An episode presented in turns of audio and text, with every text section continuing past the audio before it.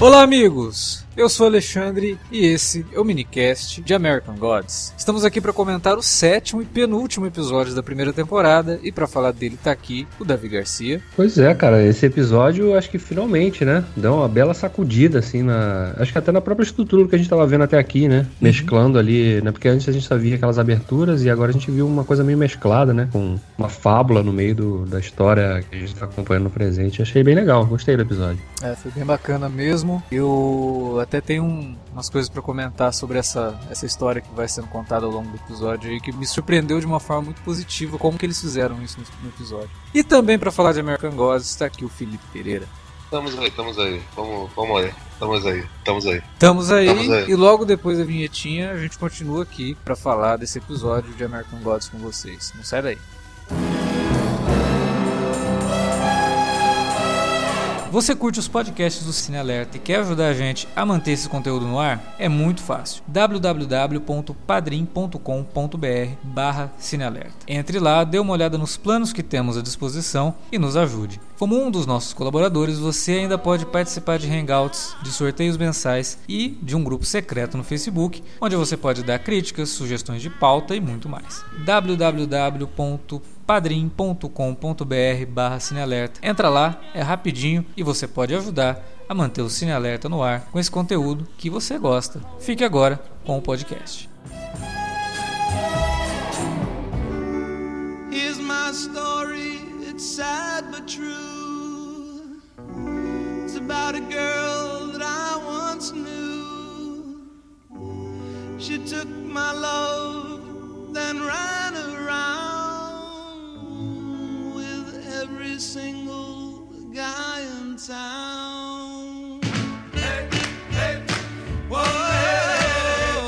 falei na abertura que esse episódio trouxe uma coisa que me surpreendeu de forma muito positiva, que foi a maneira como eles encontraram para encaixar a história da S no episódio. Porque no livro, para mim, talvez seja a melhor história que eles contam desse na série chamada de Coming to America. É uma história que é até bem ampla, que se conecta muito com a história da Laura. E quando eu li no livro essa história, eu não sabia é, ainda como que a Laura tinha voltado à vida nem nada, porque no ponto que essa história aparece, eles não citam isso, né? Porque ela ela voltou à vida. Só cita que ela voltou, mas você não sabe por quê. Eu fiquei imaginando que por algum motivo, assim, talvez a S fosse a Laura, porque tinha muito paralelo da história dela com o Shadow e com a história da S no passado. E eu fiquei com isso na cabeça, né? Acabou que não é e tal, mas aí a série faz uma coisa que a hora que eu vi, cara, eu não acredito. Né? Eles foram muito criativos nisso, de utilizar a Emily Browning para fazer a S ficou muito bom, ficou excelente. Esse episódio, é, apesar de não ser um episódio focado no Shadow nem no Wednesday,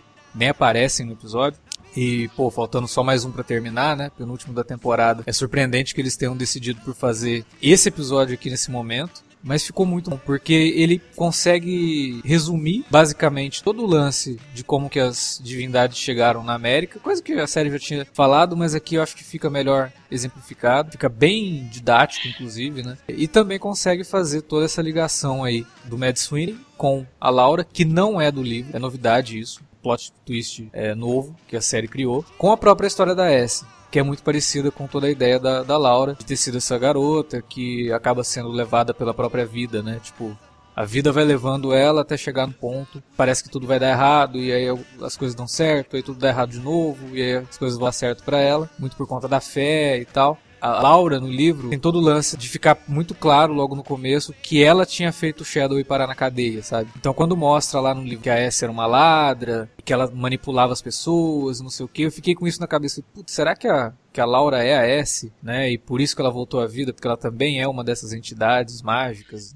Não, não é. Mas o, a série conseguiu encontrar uma forma muito, muito bacana fazer essas ligações aí. Felipe, o que, que, você achou do episódio?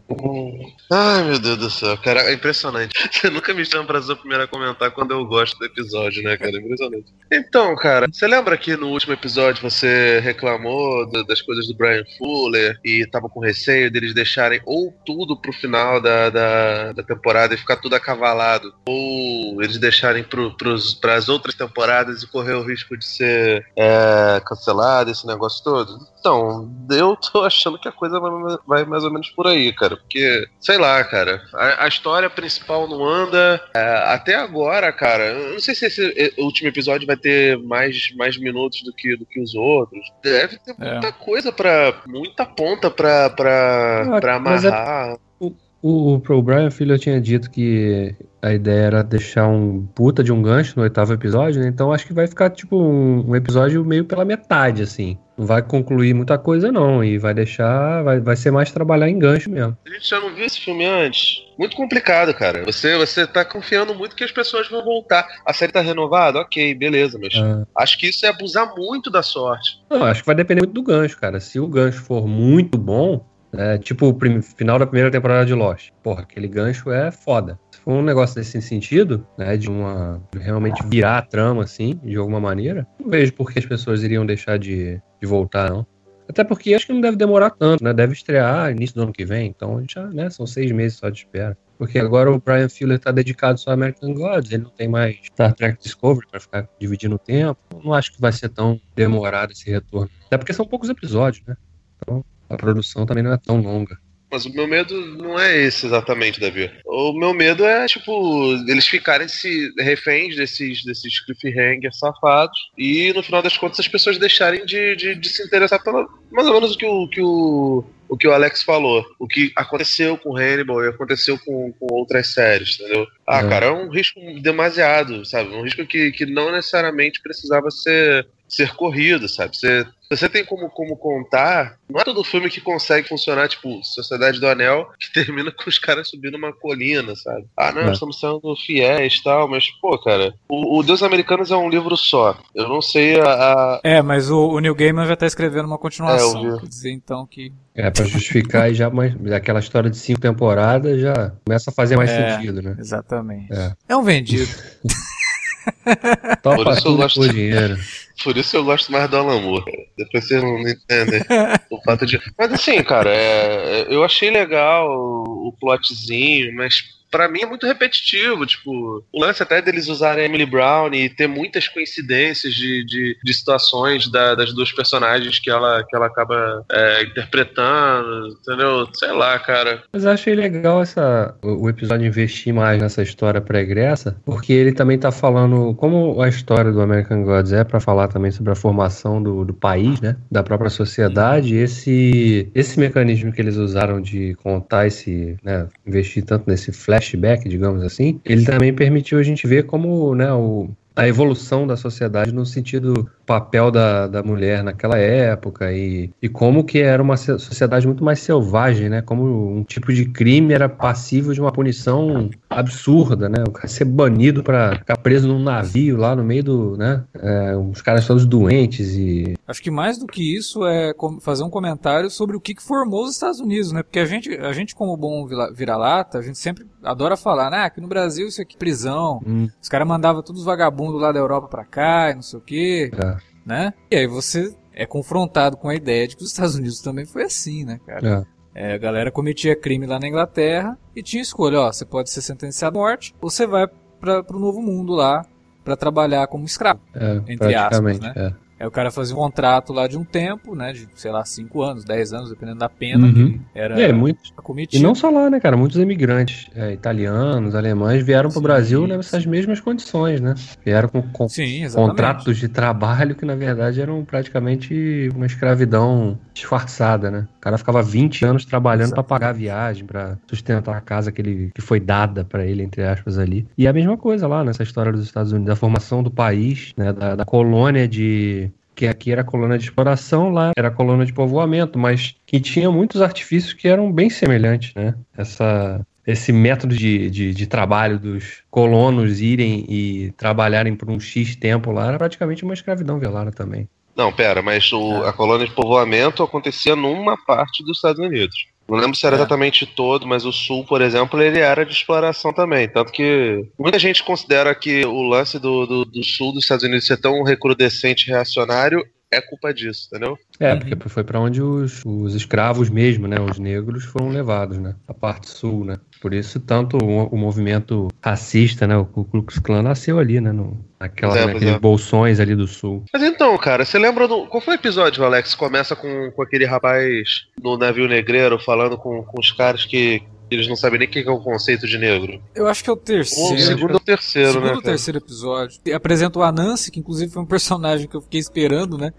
E nada, só apareceu ali mesmo. Talvez no último episódio ele acabe aparecendo, né? É o Orlando Jones. Pois é, mas assim, é... Ele, ele, eles foram introduzidos e isso meio que já foi falado. Isso que o David destacou, meio que já foi falado ali. Por isso que eu tô achando que esse episódio foi mais um greatest hits pra todo mundo lembrar. Ó, oh, galera, a gente falou sobre isso aqui na, na é. temporada. Foi o que eu falei, ele, ele foi mais, mais expositivo no sentido de o que está acontecendo, né? Você vê que eles até citam o lance do Wednesday indo pra guerra, é, né? Uhum. É, naquela conversa da Laura com o Matt Sweeney. Uhum. Então, ele, ele foi mesmo, sabe o episódio de ponte? Esse daqui é importante para você lembrar o que, que a gente falou na temporada, para que o próximo é, a gente realmente tenha um desfecho de temporada já dando o gancho para a próxima. Eu não acho que a gente vai ter o que muita gente está esperando, que é a preparação para a guerra, sabe? Talvez o que a gente vai ter uma reunião ali do, do, do Wednesday com essas outras entidades que ele está buscando e só, sabe? Eu acho que não vai ter nada do tipo, olha, vamos decretar uma guerra ou vamos fazer. Não vai. Não sei qual vai ser o gancho que eles vão deixar, mas a primeira temporada é, infelizmente ou felizmente, sei lá, ela realmente não tem um foco, ela é algo bem introdutório, e por mais que fale, ah, é um terço do livro, não sei o que, realmente me parece que é um terço do livro mesmo, até onde eu li. A gente já falou isso aqui, o livro ele tem uma narrativa, a literatura tem uma narrativa diferente do audiovisual, né? É, quando você fala de série de TV, divididas em, dividida em temporadas e tal,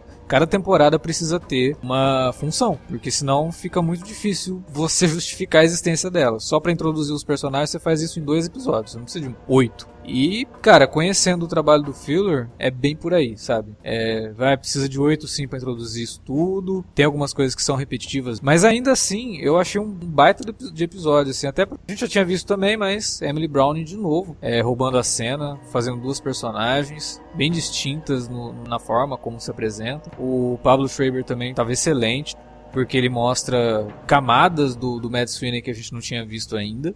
Isso pelo menos é uma novidade. E tem toda a revelação de que ele foi o causador da morte dela, né? Amando do Edna. Então, sim, o episódio teve repetitivos em termos de temas mas eu acho que ele trouxe coisas boas também. Para mim valeu a pena. Eu só acho que talvez ele poderia não ser o penúltimo, talvez o antepenúltimo, mas o penúltimo pode ser um pouco frustrante, né? Justamente por a gente para e fala, pô, mas peraí, vai deixar muita coisa pro último episódio. Vai deixar muita coisa, vai deixar muita coisa aberta, certamente, cara. Não, muita coisa aberta com certeza. Agora que a série também, né, já, já tava. Eu acho que eles já fizeram sabendo que o Stars iria aprovar a segunda temporada, porque o Stars, na época do Spartacus, por exemplo, eles garantiram a segunda temporada antes da primeira estrear. Então então, Stars não tem muito esse, esse problema. E com certeza, com todo o barulho que a série iria causar, eles sabiam que o Stars iria aprovar uma segunda temporada. Mas, realmente, cara, vai ficar muita coisa pra segunda temporada. É, o conflito realmente vai ficar pra segunda temporada. Porque, de novo, assim como no, no, episódio anterior, não teve conflito. Quando a gente fala de conflito narrativo, a gente tá falando de uma de pessoa briga, batendo né? na é. outra, uma,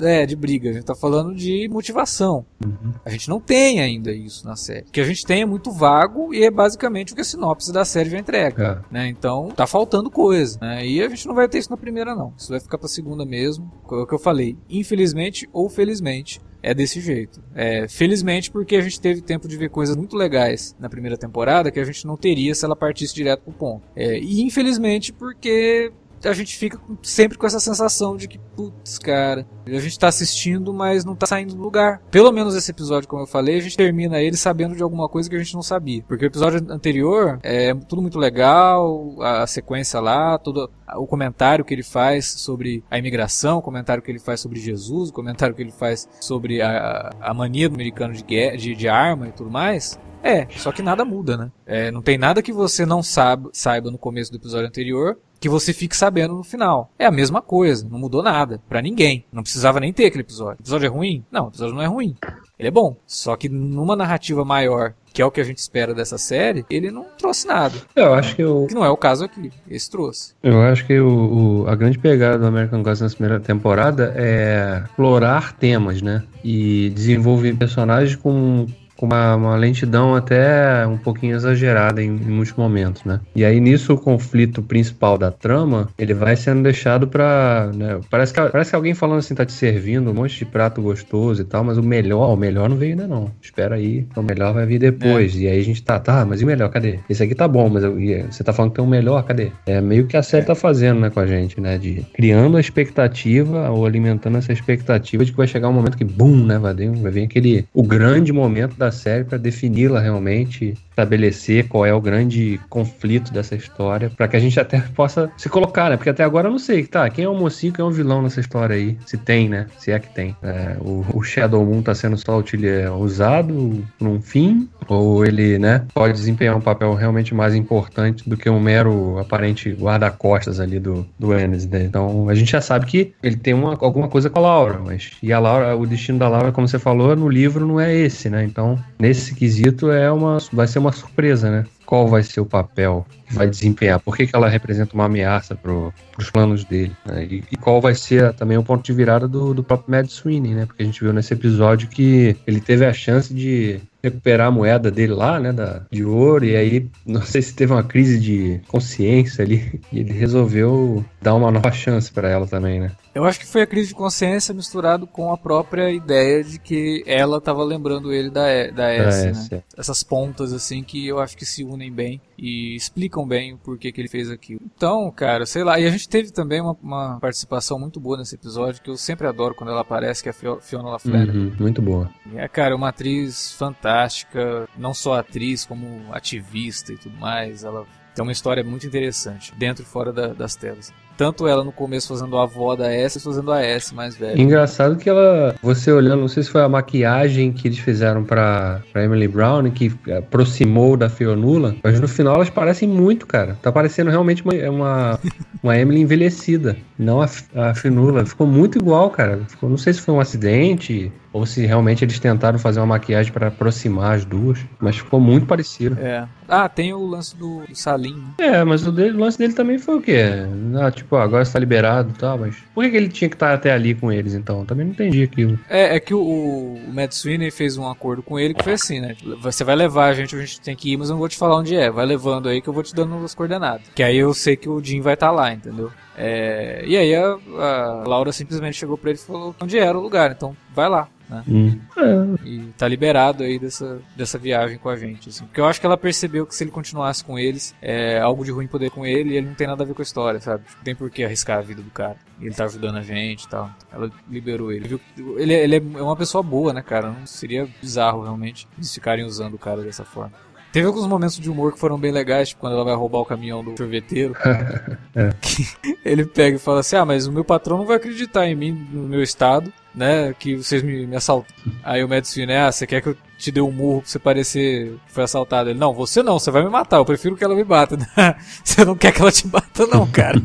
e ele não sou. Melhor não. Socão sem nem deixar o cara se preparar, né? O cara tá pensando e já tomou no nariz ali de cara. É, a ideia do negócio do, do, caminhão também foi legal por conta da situação dela, né? De, já tava ali no estado, porque é cada vez mais mosca rodeando, né? Imagina o cheiro. Sim, ela, você vê que a maquiagem dela também é pesada também. É, né? porra. É. Uma, uma, palidez impressionante, né? De, e ela já é branquinha, né? Mas a maquiagem extrapolou isso aí, né? Mais ainda. Deve rolar até um color grading nela, assim, pra deixar ela mais acinzentada, não ficar dependendo só da maquiagem. É, fica quase parecendo a noiva cadáver, né? Porque ela também é magrinha, aí uhum exagero naquela no olho, né? Fica aquele olho mais fundo, assim, mas. E as moscas são digitais, obviamente, mas. E reforçam essa ideia, Sim. né? Do... E aí tem um caminhão frigorífico, quase, né? Porque um caminhão de sorvete tem que estar bem refrigerado. Então faz sentido, né? Dentro da, da, da situação dela, né? Aí tem o, aquele lance do coelho lá, né? Porque o caminhão toma por causa que ela vê um coelho na estrada, né? Sim. Um coelhinho lá no, é, tipo, seria mais uma coisa do, relacionada ao corvo também? Tá sempre ali? Não, acho que não. É porque o corvo realmente são dois animais de estimação do Odin, né? Aham. Uhum. Ele tem dois corvos. É, mas o coelho, eu acho que pode ter sido alguma influência de algum outro. Ah, cara, não sei. Próximo, vamos esperar o próximo episódio para ver isso aí. É, porque eu achei curioso, porque ele aparece duas vezes, né? Ele aparece. Sim, é, é porque eu... Aí depois aí o caminhão passa. Aí mais à frente aparece de novo um coelho, que é o que provoca. Ela, ela olha e meio vai desviar e tomba com o caminhão.